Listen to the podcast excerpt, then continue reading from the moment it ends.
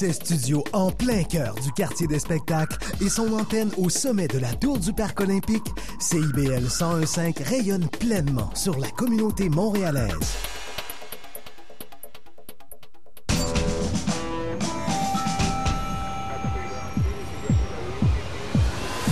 Bienvenue au quartier général.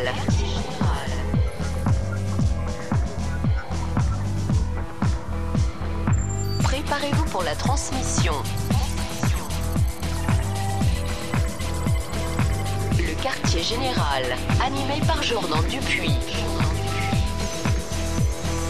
Sur les ondes de CIBL 101.5, animé Montréal.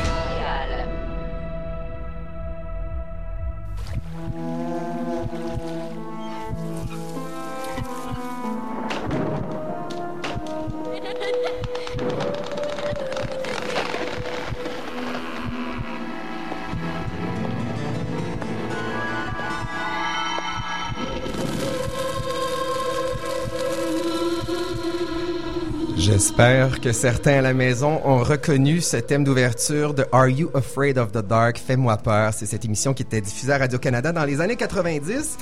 C'est mon Y va s'y être reconnu. Exactement. Donc, premier contact avec l'épouvante, cette gang de jeunes assis autour d'un feu de foyer. Euh, et qui se racontent des histoires de peur. Et justement, il y a un spectacle qui prend l'affiche à compter du 18 février prochain. Ça s'appelle Saint-André de l'épouvante. C'est à l'Espace Go. Le thème de cette semaine, l'épouvante. Philippe Couture, tu nous parles de Gisèle Vienne? Artiste française qui euh, travaille la marionnette, la ventriloquie notamment, avec des euh, figures euh, mannequins, euh, poupées horrifiantes. Ah oui, J'ai vraiment. hâte de vous en parler. Honnêtement, j'ai rarement eu aussi peur dans un show de théâtre que celui de Gisèle Vienne. salut, Simon Predge. Salut, Collaborateur invité à l'émission. Ben oui, c'est ma première fois à votre show. Merci de l'invitation. Ben, ça fait plaisir. Tu es animateur de l'émission Les Oubliettes, émission de cinéma de genre sur les Ouais. ondes de choc. Et, et tu vas nous parler de cette, de cette fascination qu'on a sur le sentiment d'avoir peur. Pourquoi on a peur? On aime avoir peur, en fait. Tout à fait. Ben, D'où ça provient, cette peur-là, finalement? Marc-André Mongrain, salut. Bonsoir, Jordan Dupuis. Toi, t'es allé avec euh, une formule un peu plus simple. Full premier degré, je me suis dit, ah, chanson d'épouvante, qu'est-ce que je vais faire avec ça? Chanson d'épouvante, j'ai arrêté là. Il y a un album qui s'appelle Chanson d'épouvante de Autre Chose, qui est très important dans l'histoire du rock québécois. C'était en 2005. Je vais vous expliquer pourquoi c'est d'actualité et pourquoi c'était pertinent. Et pour ma part, il y a trois gars en studio, ils sont super sympathiques. Vous les avez déjà entendus à l'émission. Il s'agit de Samuel Archibald. Bonsoir. Bonsoir. Patrice Dubois et Danny Michaud. Bonsoir les gars. Ouais, salut, salut. Trois artisans de ce spectacle Saint-André de l'Épouvante qui, je le rappelle, prend l'affiche le 18 février prochain. On en jase dans quelques instants, mais pour l'instant, c'est Simon Predge. Oh yeah! Donc, euh, moi, en fait, vous m'avez dit, on fait une émission sur l'épouvante. Je me suis dit, OK, mais on va partir de la base, là, d'où nous vient le cinéma d'épouvante, d'où nous vient cette fascination. Ben oui.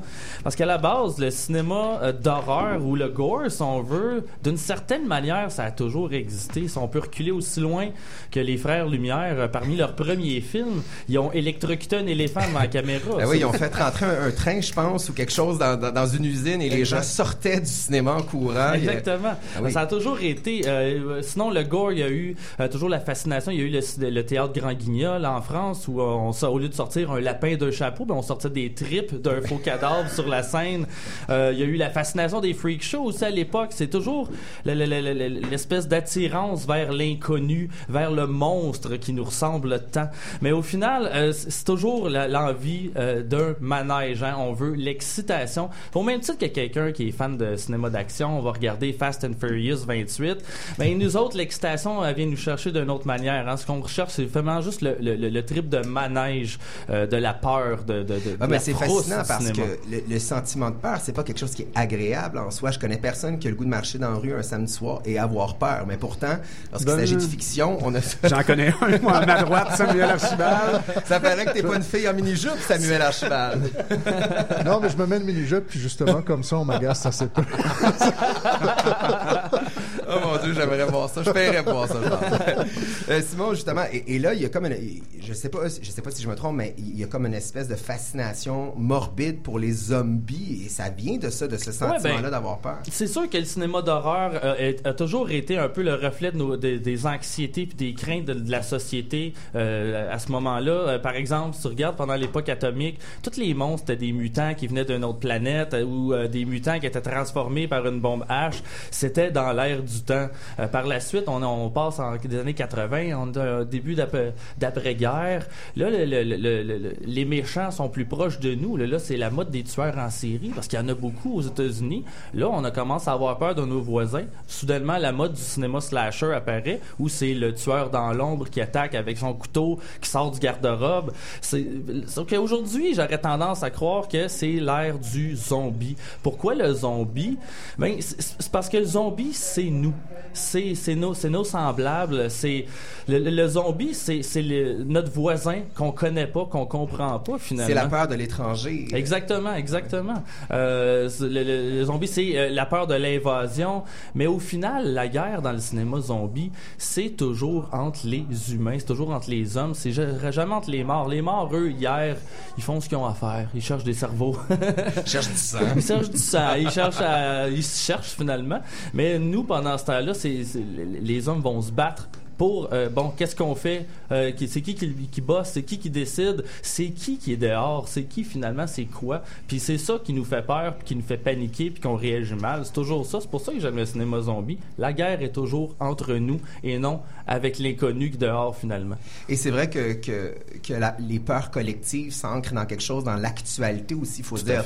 Il y a eu, bon, quand il y a eu Hiroshima, après ça, ben, il y a- c'était les bombes bactériologiques, c'était les attaques nucléaires, c'était les films de peur, de catastrophes Voilà. environnementales. Évidemment, ça change au fil du temps. Et là, je pense qu'on est rendu aux zombies. Je me demande, ça serait quoi la prochaine étape, Oh, je, par je- je suis pas sûr que j'ai hâte de le savoir, pour être honnête. Parce que euh, c'est ça qui est, qui est impressionnant dans tout ça, c'est que la réalité dépasse toujours la fiction. On aura beau vouloir faire toujours des films toujours plus rough, toujours plus trash, toujours plus effrayants. Au final, la réalité va toujours dépasser la fiction. La meilleure anecdote à ce niveau-là, ce serait le fameux tueur en série américain des années 50, Ed Gein, qui aurait inspiré Norman Bates dans Psychose d'Alfred Hitchcock. Il aurait inspiré euh, Buffalo Bill, qui veut se faire un costume en peau humaine dans euh, Le silence des agneaux. Et euh, Leatherface, le fameux tueur à la chainsaw dans Texas Chainsaw Massacre. Il a inspiré tous ces personnages-là et pourtant, dans la réalité, tout en étant moins agressif, il est pire que ces personnages-là. Il y a personne qui l'accote. C'est ça qui est, c'est ça que je trouve, je trouve intéressant. Le zombie, c'est l'invasion. Là, on a peur de l'invasion des terroristes, puis de oh mon Dieu, qu'est-ce qui va se passer, qu'est-ce qui va nous arriver, mais on continue à vivre notre routine là, en paniquant. Au final, euh, c'est, comme du racisme, c'est la peur de, de, de pas savoir ce qui s'en vient. Puis c'est ça qui est beau avec le cinéma d'horreur, c'est que on va vivre cette peur-là dans notre quotidien. Et pourtant, pourquoi le soir, quand on veut se détendre, on recherche à se faire peur encore une fois avec du cinéma de Je sais, genre? je suis le fan numéro un du festival Fantasia, mais... Ah, moi aussi. Ah oui, t'aimes ça? Il va Je suis- souvent? Oui, oui. Exact. Ben, écoute, il y a quelque chose, il y a quelque chose en même temps d'haletant, d'enlevant, de fascinant, d'épeurant, de quelque chose de, de- c'est comme si on vivait quelque chose par procuration, mais Ben, je- Moi, moi, je trouve que quand tu t'habitues à regarder des films d'horreur, moi récemment, je faisais du rattrapage de films d'horreur avec ma, ma femme. faisait longtemps qu'on n'en avait pas regardé. Là, on était comme deux semaines intensivement sur les films d'horreur. Après ça, on a essayé de regarder un drame. Tu sais, un soir, on, on loue, je pense, un drame, là, je sais pas, plate, biographique. Là, tu dis, il manque beaucoup d'émotions. Ah, c'est. C'est comme, il se passe rien dans ça. quoi, rien qu'il y a autant de clubs de cinéma d'horreur, de gens qui se rencontrent, qui en discutent, qui partagent. Moi, j'ai jamais vu de club de drame de l'amour. Là, j'ai jamais vu ça. Il doit y en avoir là des femmes qui se réunissent, qui lisent du de, Ben, en- en Fifty Shades of plus, Grey, là. pense, En euh, littérature des- des clubs plus, mais au cinéma, il y a personne qui, lui- qui euh, voue un culte à The Notebook. Je m'excuse, mais ça se peut pas. Hey, tu pourrais être surpris. Ah, s'il te plaît, laisse-moi dans le rêve. Fais juste traverser l'autre bord du pont et ça s'appelle Saint-Jean-sur-Richelieu, d'où je viens. Voilà. Merci beaucoup, Simon Hey, C'était super intéressant. Et justement, pour continuer dans cette veine-là, on s'en va en musique. Et là, vous allez me dire, ben, mon Dieu, ça, c'est Marc-André à ma droite qui me dit, mon Dieu, c'est bien facile comme sujet, comme chanson, Michael Jackson, Thriller. Ben, ça n'a pas le choix d'être là parce que Thriller de Michael Jackson en 82, il faut se rappeler que c'était le vidéoclip le plus cher de l'histoire, hein, un demi-million de dollars, vidéoclip de 14 minutes. Vidéoclip qui a terrorisé le monde en entier, était banni dans plusieurs États américains et Michael Jackson, à l'époque, a dû mettre en début de vidéoclip une mention comme quoi son vidéoclip n'était pas un hommage à l'occultisme. Évidemment, il était accusé de voodooisme, de plein d'affaires, de, de- de- il y avait évidemment toute la notion de racisme mélangée à ça, la peur du noir, la peur de l'étranger, comme Voilà. tu mentionné, Simon. Alors, euh, Michael Jackson et Thriller, c'est aussi le gars qui nous a fait danser sur des, des, des champs de loups. En plein milieu d'un club. fait que tout ça. Donc, euh, Michael Jackson, c'est quand même, euh, Thriller, c'est quand même plus de 32 millions d'albums vendus la première année de sa sortie. Alors, je, un- je pense que c'est un peu notre premier contact avec l'épouvante pop musicale. On écoute ça tout de suite et de retour avec la suite du quartier général et l'entrevue, et l'entrevue avec les gars de Saint-André l'épouvante.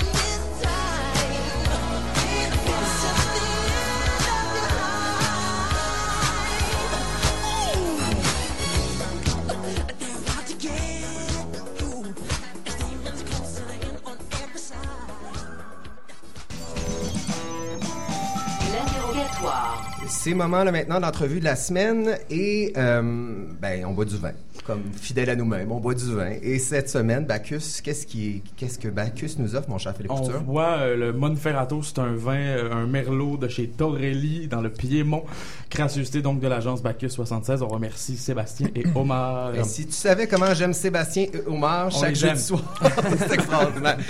Euh, on vous les a présentés en début d'émission. Il s'agit de Patrice Dubois, bonsoir. Bonsoir. Danny Michaud et Samuel Archibald Bonsoir. Bonsoir. sont respectivement auteurs, metteurs en scène et comédiens dans ce spectacle qui s'appelle Saint-André de l'Épouvante qui prend l'affiche à l'Espace Go le 18 février prochain et ce jusqu'au 12 mars. Premier théâtre de l'épouvante, si je peux dire, c'est quelque chose euh, qu'on ne connaît pas ou très très peu ici au Québec. Du moins, j'ai jamais eu la chance de voir du théâtre d'épouvante. Ce spectacle-là a été présenté à Carleton. Oui. En 2015. La réception du public était super. Toi, tu l'as vu aussi, Philippe Couture? Oui, pendant mon séjour gaspésien de juillet. Hein? T'es- Oui. t'es- t'as- t'as ce Pendant petit tes côté- vacances. C'est ce petit Un côté-là. show de théâtre pendant les Petit vacances. côté rural. Ça arrive que pendant mes vacances, j'ai quand même encore mon théâtre. En Ouais, effet. c'est ça, on s'en sort pas. Et euh, c'est- cette idée de Saint-André de l'Épouvante est née en fait d'un désir de Danny Michaud qui est autour de la table de voir Samuel Archibald écrire un show de théâtre. Raconte-nous cette idée-là. Ben, t'as rapidement, moi, c'est Patrice Dubois qui m'avait offert Arvida, le recueil de, nouvelles de Samuel. J'ai lu ça. Et immédiatement, à la, fin de, de- la lecture d'Arvida, j'ai appelé l'éditeur au Cartanier, j'ai appelé Eric. C'est ça? J'ai appelé Eric au Cartanier qui m'a dit justement, il est là, il est à côté de moi, je te le passe. On s'est donné rendez-vous. Et trois ou quatre jours plus tard, c'était déjà scellé. Dieu, Euh. Quelques jours plus tard, par exemple, je parle de cette affaire-là à Patrice Dubois. Et Patrice Dubois avait eu la même idée que moi. Et il avait lui aussi appelé au Cartanier, mais lui, il Ben, n'avait pas voyons. eu de retour d'appel. Donc, Danny Michaud est VIP au Cartanier. C'est c'est- c'est ce qu'on retient. Ben, Il a moi, j'ai- ses entrées. J'ai- mes entrées, mais j'ai été chanceux parce que Samuel était là. Mais c'est du monde de région là, qui se tiennent ensemble. Ça, Ben, ça. Et euh, ça a été euh, rapidement, Samuel, il me dit ah, c'est drôle que tu me parles de ça parce que euh, depuis longtemps, je pense à écrire une pièce qui s'appellerait Saint-André de l'Épouvante. Et Saint-André, c'est un village qui existe réellement au lac Saint-Jean. Et euh, rapidement, j'en ai parlé à Patrice qui a tout de suite voulu en- embarquer dans l'aventure, mais c'était très important pour Samuel que la pièce soit aussi présentée au Saguenay-Lac-Saint-Jean. Parce que euh, moi, je viens de là, Patrice vient de là, Samuel vient d'Arvida, évidemment. Et euh, on, a, on a communiqué avec Benoît Lagrandeur, directeur artistique du Théâtre de la Rubrique, qui a embarqué immédiatement. Ça s'est fait très rapidement, l'équipe euh, des trois compagnies. Et euh, on, avait une- on avait un show, on avait trois villes, on avait un, un titre. Et euh, il y avait Il manquait juste le texte. Il manquait juste le texte. Puis là, c'est là que Samuel est embarqué. ça, moi. Je pense qu'au départ, il y avait, euh, j'avais deux ou trois idées. On, on a décidé de, de foncer là-dessus. Puis Saint-André, c'est vrai que j'avais juste le texte. Mais ça, c'est mon genre. De dire, soit j'ai juste un titre, soit j'ai juste une scène particulière. Et euh, je, je m'arrange avec ça. Euh, ça va. Et donc, j'avais un titre, Saint-André de l'Épouvante, qui m'obsédait depuis que je suis tout petit, parce que c'est le surnom aujourd'hui d'un village au lac Saint-Jean qui porte plus ce nom-là. On dit Saint-André euh, du lac Saint-Jean ou Saint-André lac tout court. Mais quand j'étais petit, on disait Saint-André de l'Épouvante. Puis Saint-André de l'Épouvante, c'était vraiment synonyme de un endroit où tu vas pas souvent dans, dans ta Reculé vie. par le Ouais, tonnerre, ça, on par le tonnerre, très bien dit. C'est vrai que je suis parti avec ça, puis je pense que c'était un peu mon réflexe à la base. Ben, tu dis à, à quel point ça, ça peut être rare, c- c- cette idée-là. Moi, au, au départ, j'avais pas des scrupules, mais une certaine timidité à dire est-ce que je peux aller au théâtre? J'ai pas été formé pour écrire pour le théâtre. L'invitation est le fun. Suis-je un imposteur? je oui, oui, oui, carrément. On a toujours un peu ça de toute façon. J'ai dit, je pense que pour mettre ça sur mes terres à moi, d'une certaine façon, j'ai dit, vous m'amenez au théâtre où je suis pas habitué d'aller, moi je vais vous amener dans un endroit où vous n'êtes pas habitué d'aller. La peur, l'épouvante, etc. Donc c'était une façon de rendre tout le monde aussi mal à l'aise que je l'étais moi-même. Et le conte aussi, parce que, bon, Oui. toi, Oui. tu as écrit de la nouvelle, notamment Arvida, c'est un recueil de nouvelles. L'écriture théâtrale que tu as inventée est assez proche, malgré tout, de, euh, du récit, Oui. là, de l'enfilade de récits. en tout Oui, oui, ben la, la, la, la base, la base du, du projet, c'était ça. C'est-à-dire, euh, je pense que ça a été une façon aussi de dire, ok, si on, on- si on, on, on- on transforme, on maquille, on déconstruit un peu la veillée de compte, ça va me permettre quand même d'avoir une base qui va ressembler à, à- à de la nouvelle, c'est-à-dire avoir des personnages qui racontent leur histoire. Bien sûr, au fur et à mesure qu'on avançait, je pense que ce qui est devenu de plus en plus important, c'était plutôt l'histoire de ces personnages-là et de ces raconteurs-là, donc que le récit cadre, finalement, prenne autant d'importance que les, les, les récits relatés. Saint-André d'Épouvante, c'est cinq personnages qui sont dans un bar, un bar de, de- un bar de village. Et puis j'ai goût de dire que ça se passe à la brasserie d'Arvida. Je sais pas. Presque. Presque ça. Et qui se racontent des histoires de peur suite à une panne d'électricité. Évidemment, il y a une intrigue autour d'un personnage douteux qui se joint dans la pièce. Comment on écrit? Parce que là, tu dis, c'est venu naturellement pour toi, ce désir-là d'écrire sur Saint-André l'Épouvante. Mais comment on écrit de l'épouvante? Parce que ça doit prendre certaines clés de compréhension pour maîtriser euh, le, rythme, maîtriser euh, le crescendo de peur. Ben, ce qui est, ce qui est fou avec l'épouvante, puis qui est addictif en même temps, je te dirais, c'est que euh, c'est un des sentiments qui est le plus difficile à provoquer quand tu es un auteur, pour la simple et bonne raison que tu peux pas vraiment te prendre toi-même comme cobaye. Tu sais, quand j'essaye de vous faire brailler, en général, le test, c'est que je me fais brailler, je m'émeus moi-même. Quand j'essaie de faire rire, je vais me trouver drôle. Des fois, je me trouve même plus drôle que, les autres. C'est bien, bien rare que tu vas te faire peur à toi-même. Tu sais, tu te racontes une histoire de fantôme. C'est très peu comme ça qu'on fonctionne. Ça fait que tu fonctionnes toujours un peu à l'aveugle. Tu vas fouiller dans ton inconscient, et- etc. Puis t'espères que ça va donner une, ça va faire une impression chez les autres, mais c'est toujours très, très approximatif. Tu t'essayes des affaires, finalement. D'ailleurs, tu parles d'inconscient et c'est vraiment quelque chose qui est récurrent dans le spectacle. hein. Dans la bande-annonce qu'on retrouve sur Vimeo du spectacle, on parle du fait de pourquoi on se souvient de numéro de téléphone de 88 puis pas de ce qui s'est passé la veille. Euh, Est-ce que tu as plongé dans ton propre, entre guillemets, inconscient pour aller chercher des bribes du passé qui t'ont soit terrifié ou qui ont meublé ton enfance? T'as-tu fait du, du, du, du travail là-dessus? Oui, je pense que oui. Mais de toute façon, moi, je- on dirait que j'invente jamais complètement. Ça me prend quelque chose. Si tu regardes toutes les histoires qui sont relatées dans- par, euh, par des personnages dans la pièce, il y a toujours, soit il y a une base historique, soit il y a une histoire. L'histoire de Martial, par exemple, dont vous allez peut-être lire des bouts, donc qui, qui raconte une histoire de, de fantôme qu'il aurait peut-être vu pendant une tempête de neige. C'est une histoire qui m'a été contée dans un chalet sur les là, Monts Valin il y a puises 10 dans l'imaginaire euh, Oui. qui existe déjà dans Oui. la région. là. Oui, oui. On dirait que que- qu'il y ait cette base-là, ça m'aide à me croire moi-même. On dirait que si ça venait complètement de moi, j'y croirais moins. Mais justement, tu as d'ailleurs inclus, on va passer à un, à- extrait des, des deux gars ici, mais tu inclus des trucs comme la tragédie de Chapelle Ouais, là-dedans, justement pour l'ancrer dans quelque chose de plus euh, de, de- de factuel. Oui, puis je pense aussi que le thème, ben, tu parlais de l'extrait tout à l'heure sur la mémoire. Je pense que le thème, la peur, c'est un peu l'effet. Le grand thème de la pièce, c'est un peu la mémoire et comment on la possède, comment on la reconstruit en communauté aussi. Samuel, je me retourne vers euh, tes deux acolytes, Danny Michaud, Patrice Dubois. Hey, pourquoi pas un petit extrait? Ça me tente, ça. Absolument. C'est euh, Martial, ce, policier de la SQ qui est, euh, qui, est, qui, est dans, qui est dans le bar.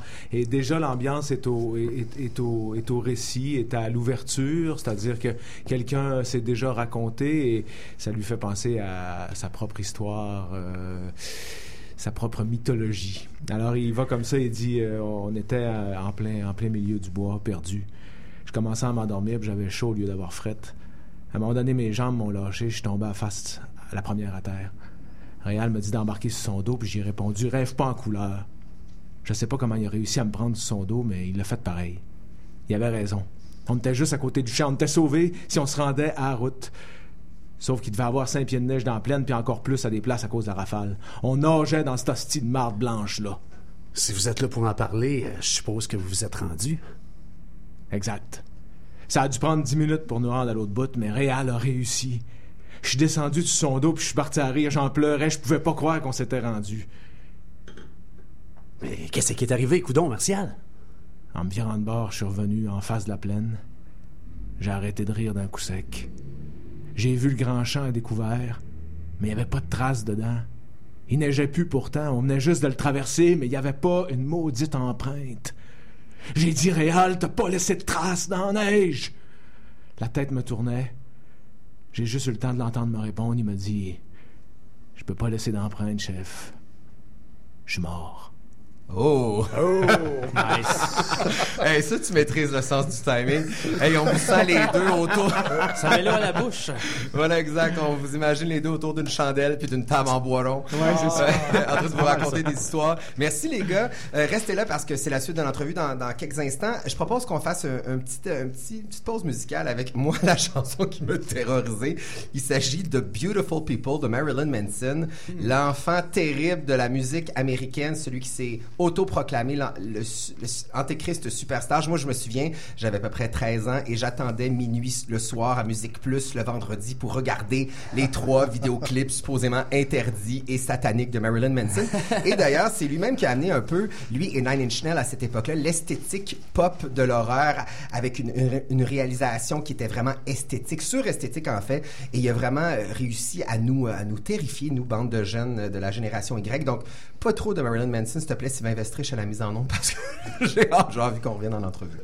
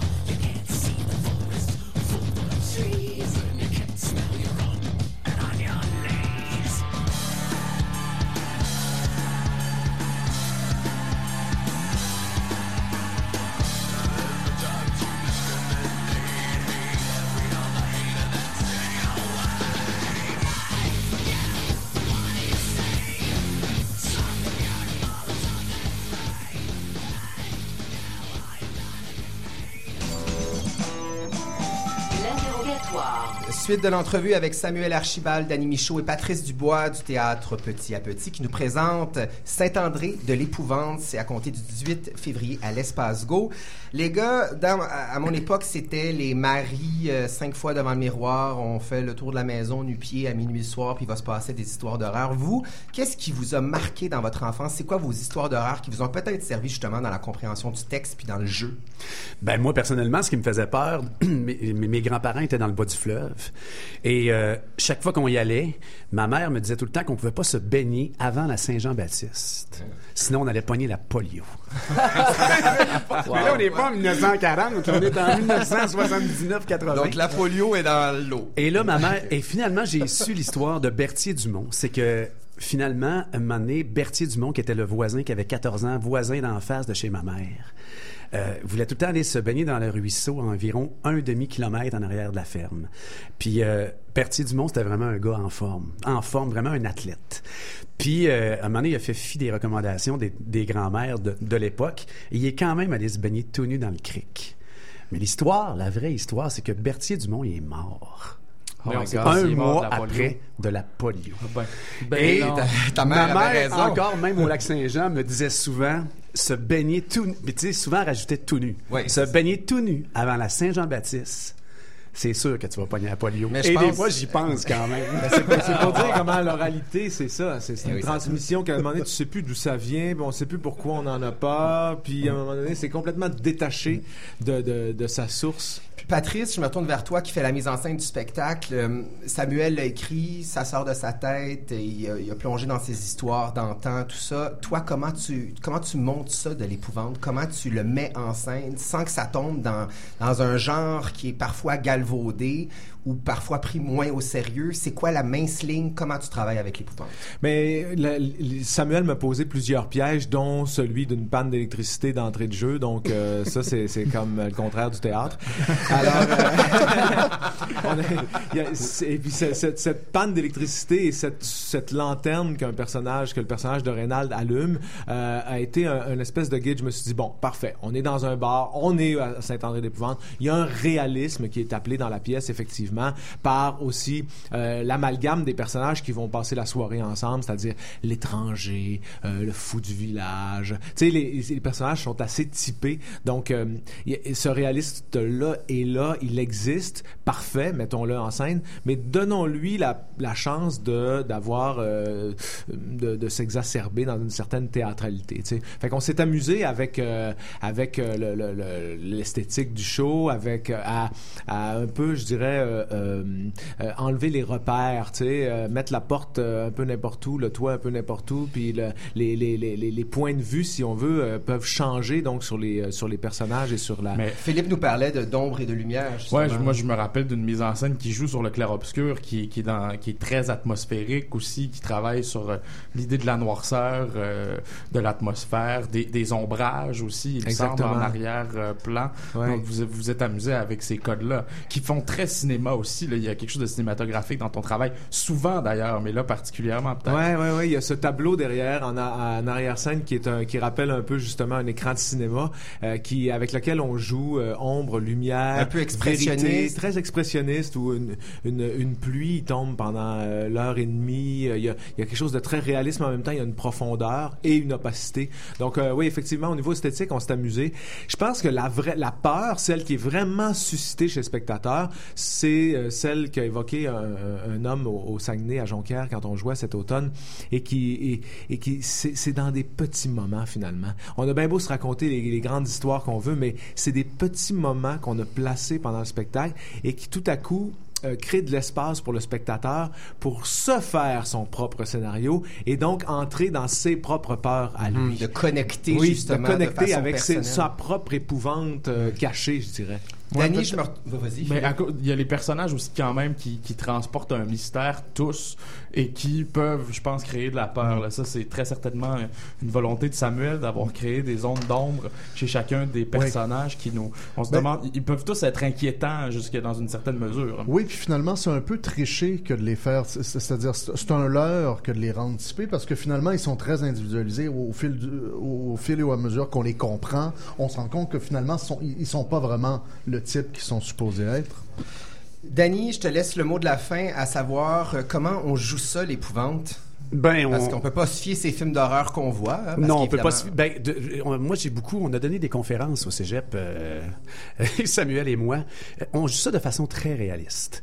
Parce que Samuel m'a souvent dit c'est en s'attachant au personnage et en y croyant. Après ça, tu peux leur faire vivre n'importe quoi. Mais tout d'abord, euh, faut, faut croire que ces individus-là sont vraiment. euh, Il y a une panne d'électricité, ils arrivent dans un bar parce qu'ils n'ont pas d'autre place où aller, puis ils commencent à se conter des histoires. Puis c'est après que ça dégénère pour chacun et pour les autres. Mais nous, on l'a abordé de façon avec Patrice le plus réaliste possible. Parce qu'après, il arrive des affaires qui sont épouvantables. Pour pouvoir s'en Pour détacher. pouvoir y aller et pour pouvoir que les spectateurs puissent vraiment s'accrocher à ce qu'on fait. Donc, ça a été la façon d'aborder Donc, le on travail. s'identifie, puis après, on leur fait faire ce qu'on veut. Ben, je pense qu'il a décrit ça avec le, le genre de l'épouvante, l'importance de la qualité du genre de l'épouvante avec brio. C'est ça là, le secret, c'est de pas aller dans le too much, dans, Ben oui. dans l'exagération, parce que c'est là qu'on n'y croit pas.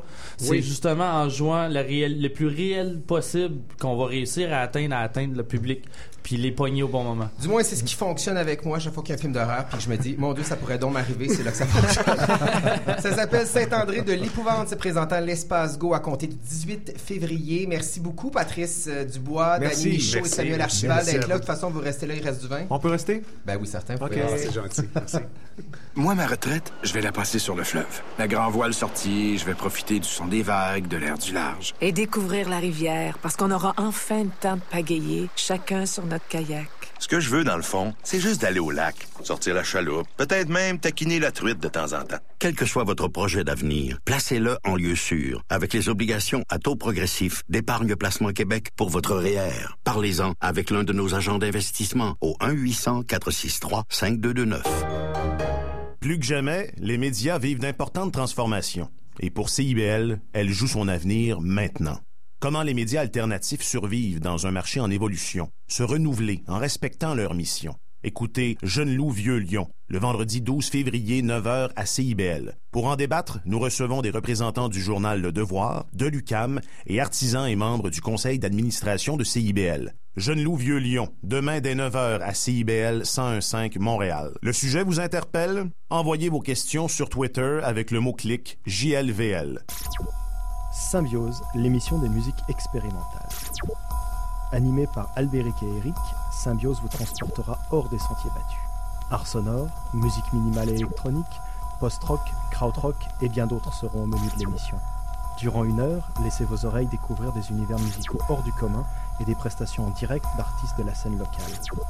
Symbiose, c'est le rendez-vous musical à ne pas manquer tous les lundis soirs de 23h à minuit sur les ondes de CIBL 101.5 à Montréal. Dans le détour, nouveauté musicale indie rock anglophone.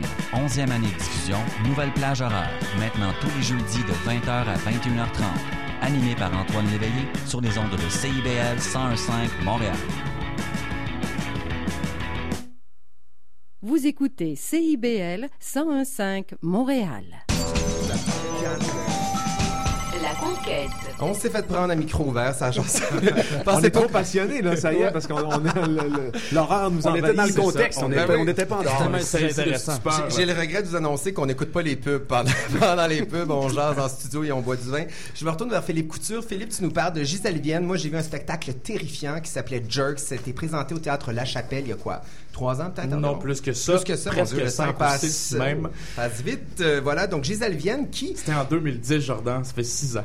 Bon Dieu que je vis. On voilà. vieillit. Et euh, évidemment, mais ce qui est intéressant avec Gisèle Vienne, parce que tu t'es posé la question, euh, quel, quel artiste part d'un texte qui n'est pas tellement épeurant et qui par euh, le mécanisme euh, de mise en scène, par les outils, par, euh, par plein d'affaires, réussit à maîtriser la peur et l'épouvante. Et Gisèle Vienne, Ouais. ben, je pense que tu as bien raison d'avoir euh, choisi. Ouais, c'est difficile sérieusement de trouver en théâtre un artiste qui sait maîtriser l'horreur, l'horrifiant, l'épouvante véritablement. là, il y a très peu d'exemples contemporains, on s'entend.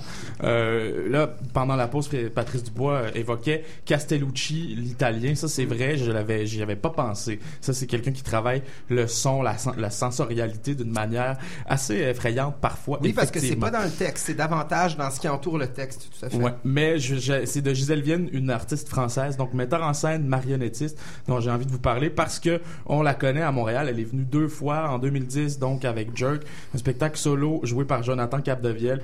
Un comédien vraiment fabuleux, extraordinaire. Ventriloque également, et c'est la scène de ventriloquie finale qui était horrifiante.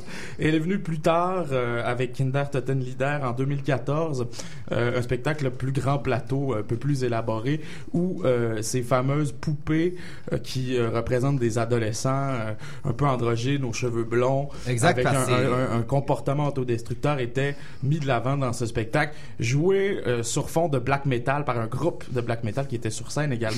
Vraiment une forme euh, inusitée euh, qui, euh, qui est unique euh, sur la scène européenne et, occidentale, j'ai envie de dire. Tu parles d'adolescents, mais elle les appelle d'ailleurs, c'est Lolita euh, contemporain, si je me trompe pas? Lolita masculine. Masculin. Masculine, voilà. Gisèle Vienne se fascine en fait pour la figure de l'adolescent tourmenté, autodestructeur, qui est habité par une forte pulsion de mort.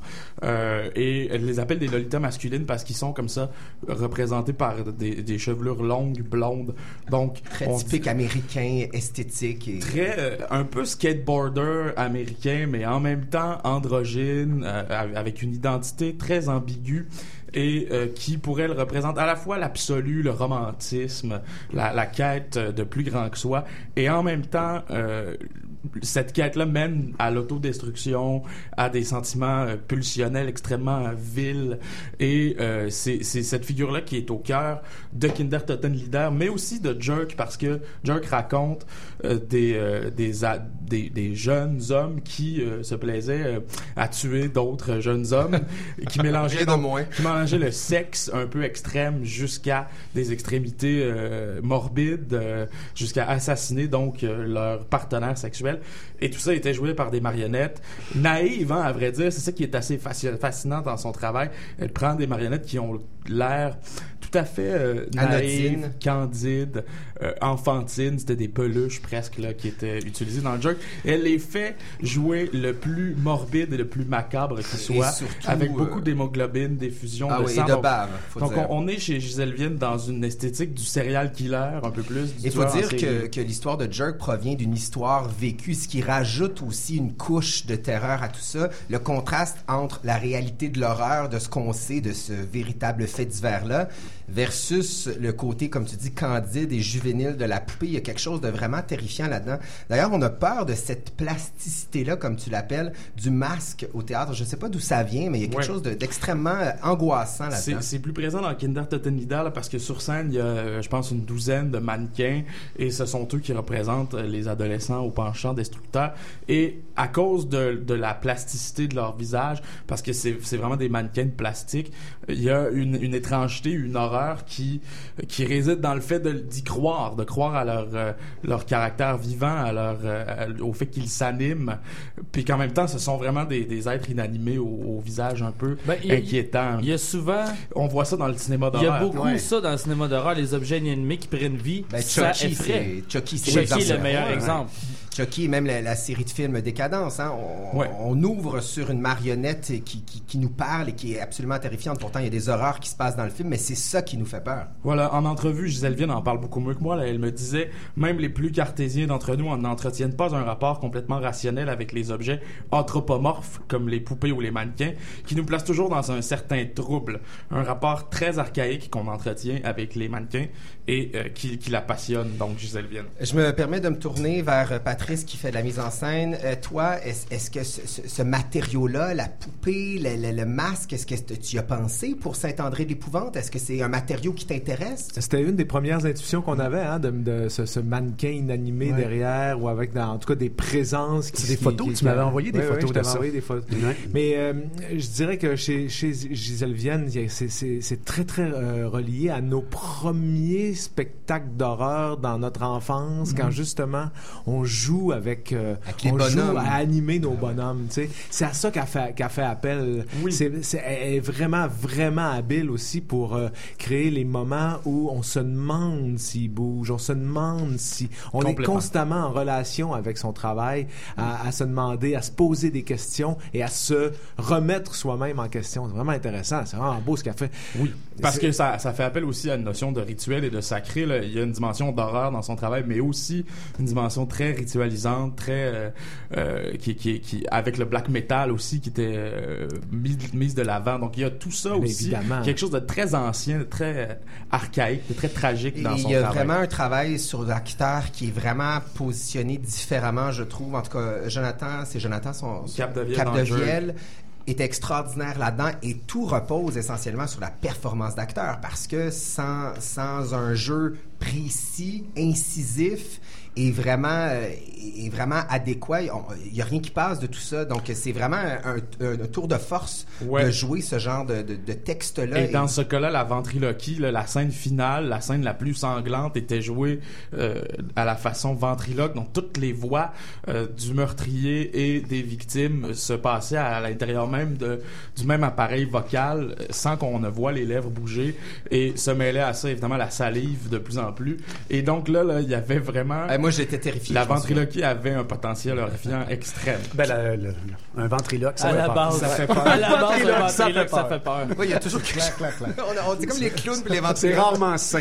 Hey les gars, je me retourne vers Patrice, euh, Patrice Dubois et Danny Michaud. Euh, parlant de là, vous allez pas nous ventriloquer ça là. vous Non, allez- non, non. Ça passe très mal à la radio. Un autre extrait de Saint-André de l'épouvante. Je fais le même rêve à toutes les nuits depuis un mois. C'est quoi ton rêve? C'est dur à expliquer. Je vois une bâtisse que j'ai jamais vue à Saint-André, mais fouille-moi pourquoi, je sais pas pourquoi. Mais c'est pas une place que j'invente. Tout d'un coup, je suis à l'intérieur. Tu sais comment ça fait des rêves? Je suis dedans puis dehors en même temps. Il y a du monde assis en rangée devant moi. Je sais pas pourquoi. Je sais pas comment. Mais je sens qu'il va arriver quelque chose de terrible. Je veux sortir, je sais que c'est impossible, je suis prisonnier. Continue, Rénal. Je sais qu'il va arriver quelque chose de terrible. Je sais qu'il y a quelqu'un qui s'en vient, qui nous veut du mal. Je suis pas capable de voir son visage. Mais je le vois arriver au loin comme dans un film de cowboy. Il va tout nous tuer. Il va mettre le feu. Il me fait peur. Wow. Bravo les gars. Encore une fois, ça, ça nous donne envie de nous sortir une bûche. On y va. Va du moins d'aller à l'espace Go. oui, continuer. oui, ouais, Ne par ça, que là. pour ça. Amenez votre bûche à l'espace Go. Voilà, il y a un espace qui sera prévu à cette fin. Euh, on y va en musique avec euh, autre chose. Euh, C'est l'album Chanson d'épouvante. Ça, c'est Marc-André Mongrain qui s'en vient avec ça dans quelques instants avec la chanson Le Freak de Montréal, le Batman de l'Underground. J'ai pris ça au pied de la lettre, mais il reste euh, néanmoins qu'il y a bien des choses à dire sur cet album-là, qui est paru en 2005, qui a été nommé d'ailleurs à la disque. Hommage à, hommage euh, à Lucien Francaire, si je peux dire, et, et chanson d'épouvante. J'ai bien hâte de voir le lien. On écoute ça, hein, Jordan? Ça. Ah oui, on y va. La tête qui gèle, le crâne qui craque. C'est moi le freak de Montréal. J'ai mis des ailes à mes bretelles, un stéréo dans mon cerveau. J'ai l'univers dans ma cuillère. C'était dans la semaine des trois jeudis. On a sniffé du patchouli. Elle avait une Mustang Sky Lolo, puis elle avait pas de bouton dans le dos. On a été voir Pink Floyd. On a mangé des hot dogs. On s'est rendu au 7e ciel. Le bon Dieu nous a demandé un rappel.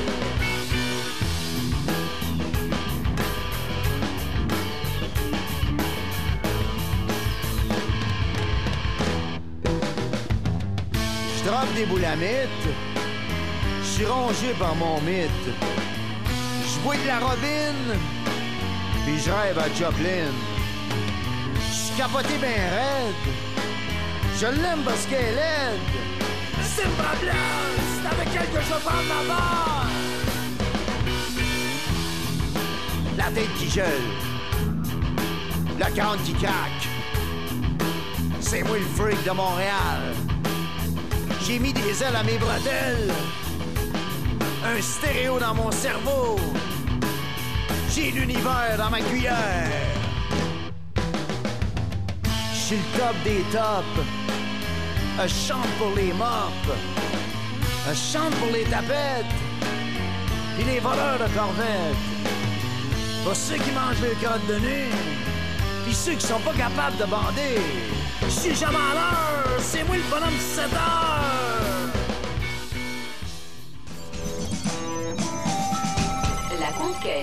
Marc-André, le freak de Montréal, le Batman de l'Underground, autre C'est comme- chose? C'est comme ton cauchemar. J'ai abso- j'ai absolument. Ça adhère pas. Je j'en remarque pas. Je je- je- je- je- je- je- Est-ce que, est-ce que le rap à Billy, ça compte pour une chanson d'épouvante? Ou c'est juste une chanson épouvantable? Le clip compte pour une La chanson pertinente. C'est comme une autre forme d'épouvante, on pourrait dire. Ouais, ben Lucien Francoeur, c'est une forme d'épouvante en Le soi.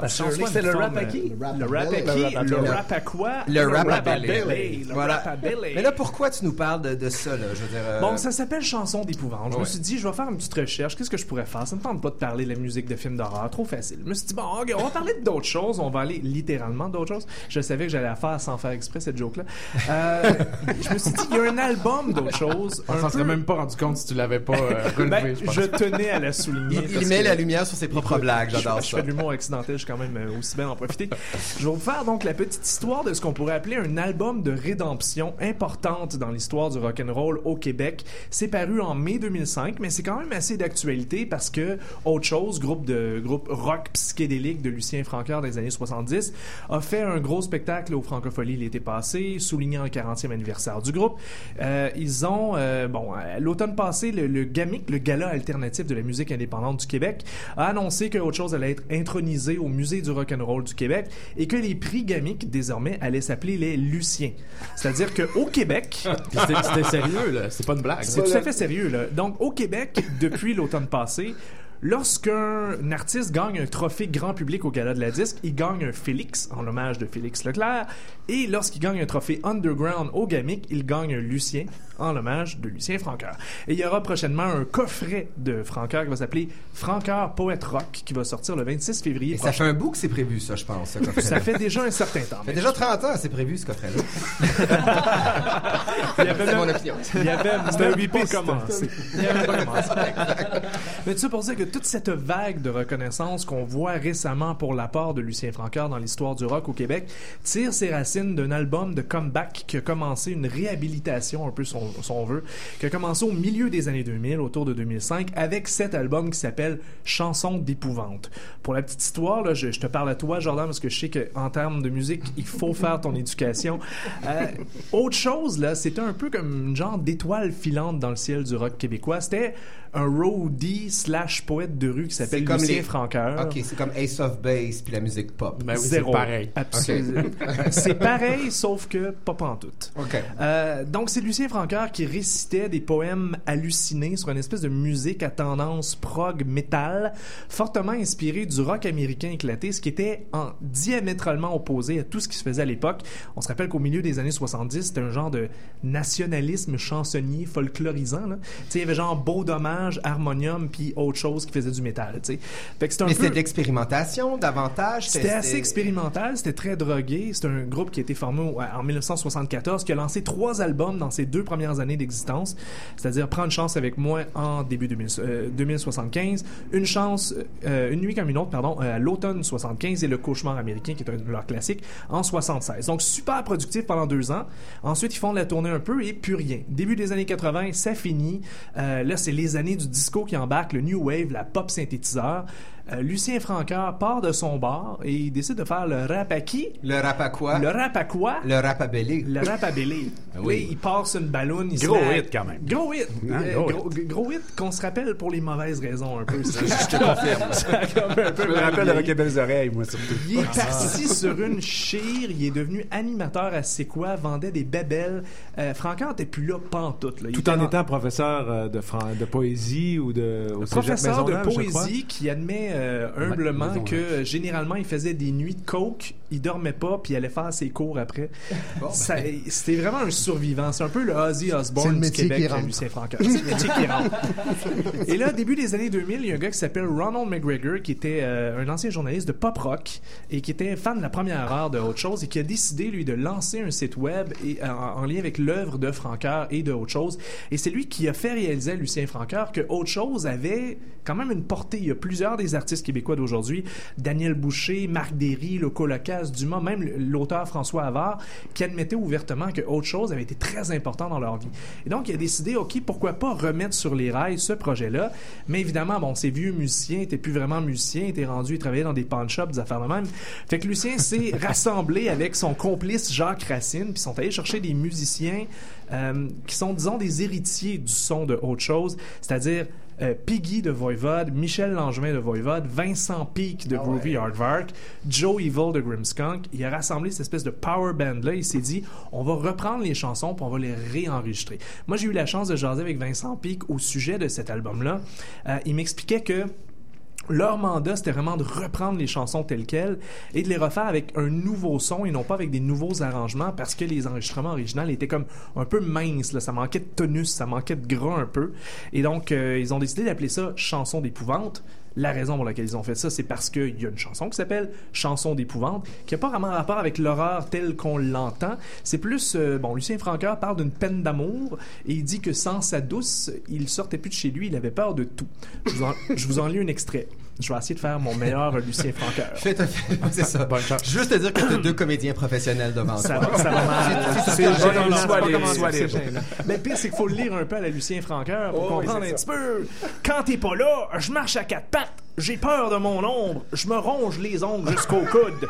Je me mords au sang. Mon cœur part à l'épouvante. Je perds le contrôle. C'est pire que le cauchemar de Dracula. Oh mon Dieu, mais je trouve que la rage dans une cage de, la de chicane est presque aussi bon.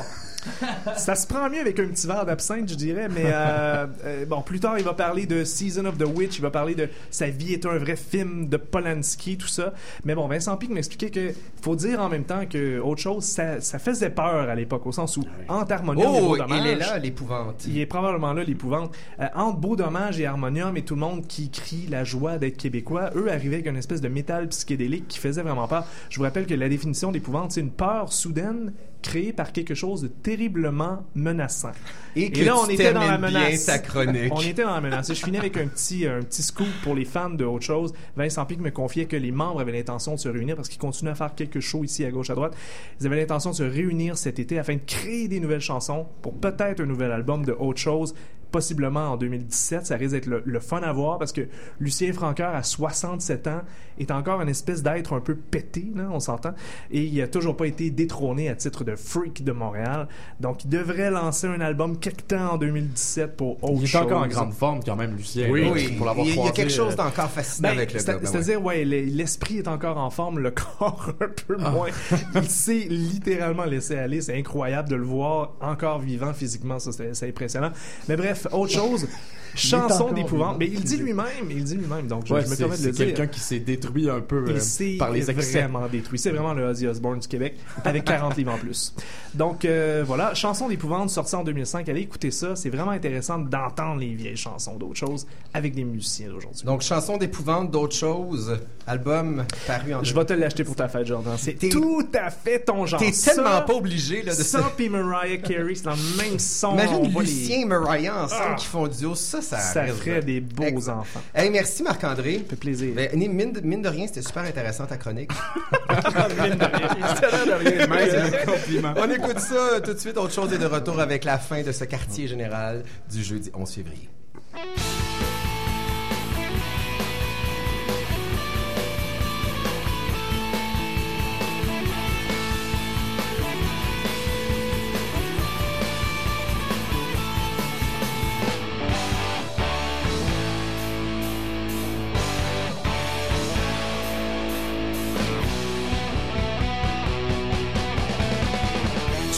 Tu me triches la nuit. Je lis des romans d'amour, seul dans mon lit.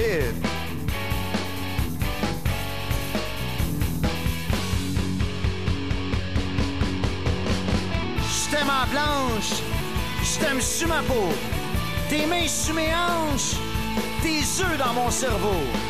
Quand t'es pas là, mes toasts brûlent.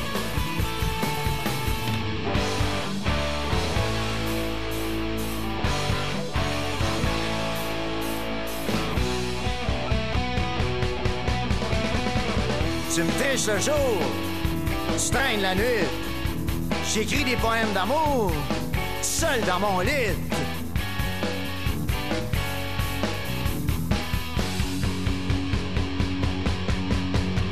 Je t'aime en blanche, je t'aime dans ma peau, tes dents dans mes hanches, tes pieds dans mon cerveau.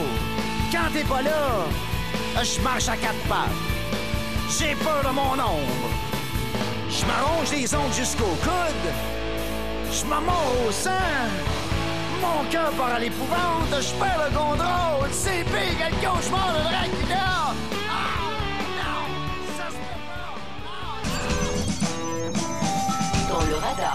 Marc-André, c'est un bon choix. J'ai vraiment eu peur de cette chanson-là. Ex- excellent choix. T'as peur de devoir un jour l'écouter au. Exactement, Ça, j'ai peur que tu m'achètes l'album, à, vrai dire. Hey, c'est votre radar de fin de show. C'est ce moment où on vous suggère des trucs culturels en rafale. Philippe, commence donc le bal. Je vous envoie au théâtre Prospero voir Le Joueur euh, de Dostoïevski dans une mise en scène de Grégory Ladi. Parce que Grégory Ladi, c'est un metteur en scène d'origine ukrainienne qui travaille à Montréal depuis longtemps puis qui est, qui est un peu fou, qui fait un théâtre vraiment éclaté. Euh, là, il y a des, des touches d'expressionnisme allemand dans son travail. C'est très... Ça bouge de partout. Moi, je trouve même qu'on lui donne pas assez de budget. J'aimerais voir ce qu'il pourrait faire sur un grand plateau avec beaucoup d'argent parce que c'est quelqu'un qui, est, qui a vraiment une démarche singulière. Ouais, je suis d'accord avec toi. Jusqu'au 20 février au théâtre Prospero. Moi, c'est c'est temps d'image, hein, dixième édition. Ça a commencé le 11 février, ça se déroule jusqu'au 21 février. C'est à l'usine C. Donc, art numérique, art vivant, réunis ensemble, des spectacles que vous avez la chance de voir une fois par année, qui sont de passage pour deux, trois soirs à l'usine C. Super programmation. Allez faire un tour sur le tempsdimage.ca. Moi, j'y vais à chaque année. J'aimerais que ça dure plus longtemps, mais c'est vraiment euh, une rencontre superbe entre la technologie et l'art plus traditionnel de la scène. Donc, temps d'image, dixième édition. Je me retourne vers Simon Predge. Qu'est-ce que tu nous suggères, mon cher? Ben, moi, je comprends pas. On parle d'épouvante, mais personne n'a mentionné la Saint-Valentin qui s'en vient dimanche. Donc, euh, si- ça vous tente d'aller vous écraser devant un bon petit film euh, de David Lynch, ce dimanche, il y a le Ciné Club Film Society qui va présenter le, euh, le film Wild at Heart de 1990. Ça va se passer donc dimanche à 18h30 au cinéma de l'Université Guy Concordia, au 1395 euh, René Lévesque Ouest. C'est 8 6 pour étudiants. Euh, c'est ça va être du gros fun. Ben, j'avoue que, que la Saint-Valentin, c'est le summum de l'épouvante. Moi, je suis un, je suis un gros fan de Lynch, mais je trouve que Young and Art, c'est pas mal son pire. Marc-André, qu'est-ce que tu nous Saint-Valentin, faut faire plaisir à Madame Saint. Qu'est-ce que tu nous suggères? Euh, moi, je vais rester un petit peu dans l'idée de l'épouvante et euh, je vous suggère d'aller voir un show demain soir, vendredi 12 février à la Sala Rossa. Ça s'appelle The Soft Moon. C'est genre post-punk euh, très, très étrange. Généralement, ils baissent les lumières au minimum. Euh, ça fait du bruit, c'est agressant et c'est très inquiétant. C'est vraiment un genre de musique qui fitterait totalement dans un film de David Lynch et c'est génial. Allez voir ça. Demain soir, vendredi 12 février, The Soft Moon à la Sala Rossa avec euh, notamment Marie Davidson qui est une artiste d'ici Oui. qui est très étrange et que j'adore. Écoutez, toutes nos suggestions en rafale se retrouveront sur notre page Facebook, évidemment, facebook.com baroblique euh, quartier général 1015. La semaine prochaine, Philippe, c'est toi qui réalises, spécial Toronto. Je sais pas comment tu vas nous allumer là-dessus. Ça va être le fun. Bay Street. On va essayer de rendre Toronto intéressant. Vous allez voir, on va y arriver. Bon, écoute, je mets tout, tout mon espoir sur toi. Je vous tiens à remercier nos invités en studio, euh, Samuel Archibald, Danny Michaud et Merci Patrice beaucoup. Dubois. Merci Merci beaucoup, merci. Théâtre Petit à Petit, Saint-André-l'Épouvante, ça comptait de la semaine prochaine à l'Espace Go. Merci aussi à Simon Predge, Hey, collaborateur invité. T'as bien fait ça, bravo. On va te réinviter, on t'aime. Ben, j'espère bien, j'espère bien. Et on vous laisse avec Simon Léveillé jusqu'à quoi? 21h30 à peu près? Antoine Léveillé, ben oui, je me trompe. Antoine Léveillé jusqu'à 21h30. Il est déçu, là. Toujours au 105, Animé Montréal. C'est un rendez-vous la semaine prochaine pour un autre quartier général.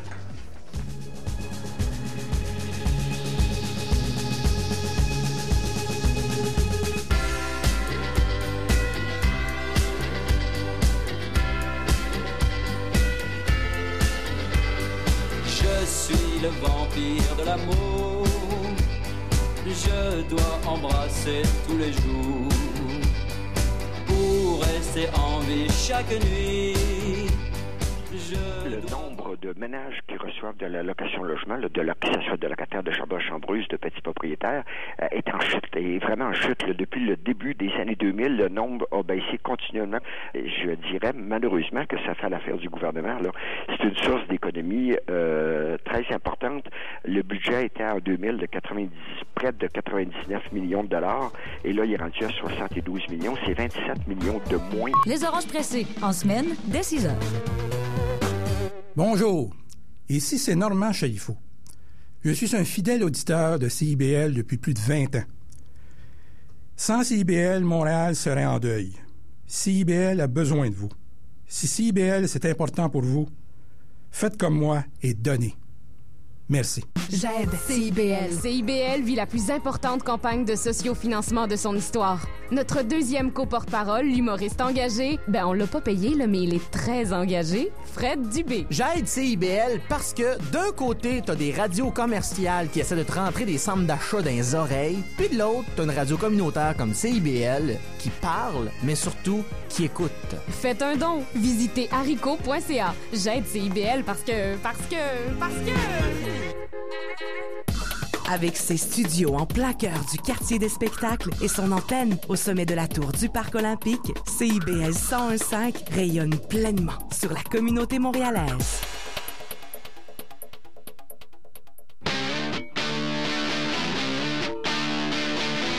Bonsoir à tous. Bienvenue à l'émission dans le détour.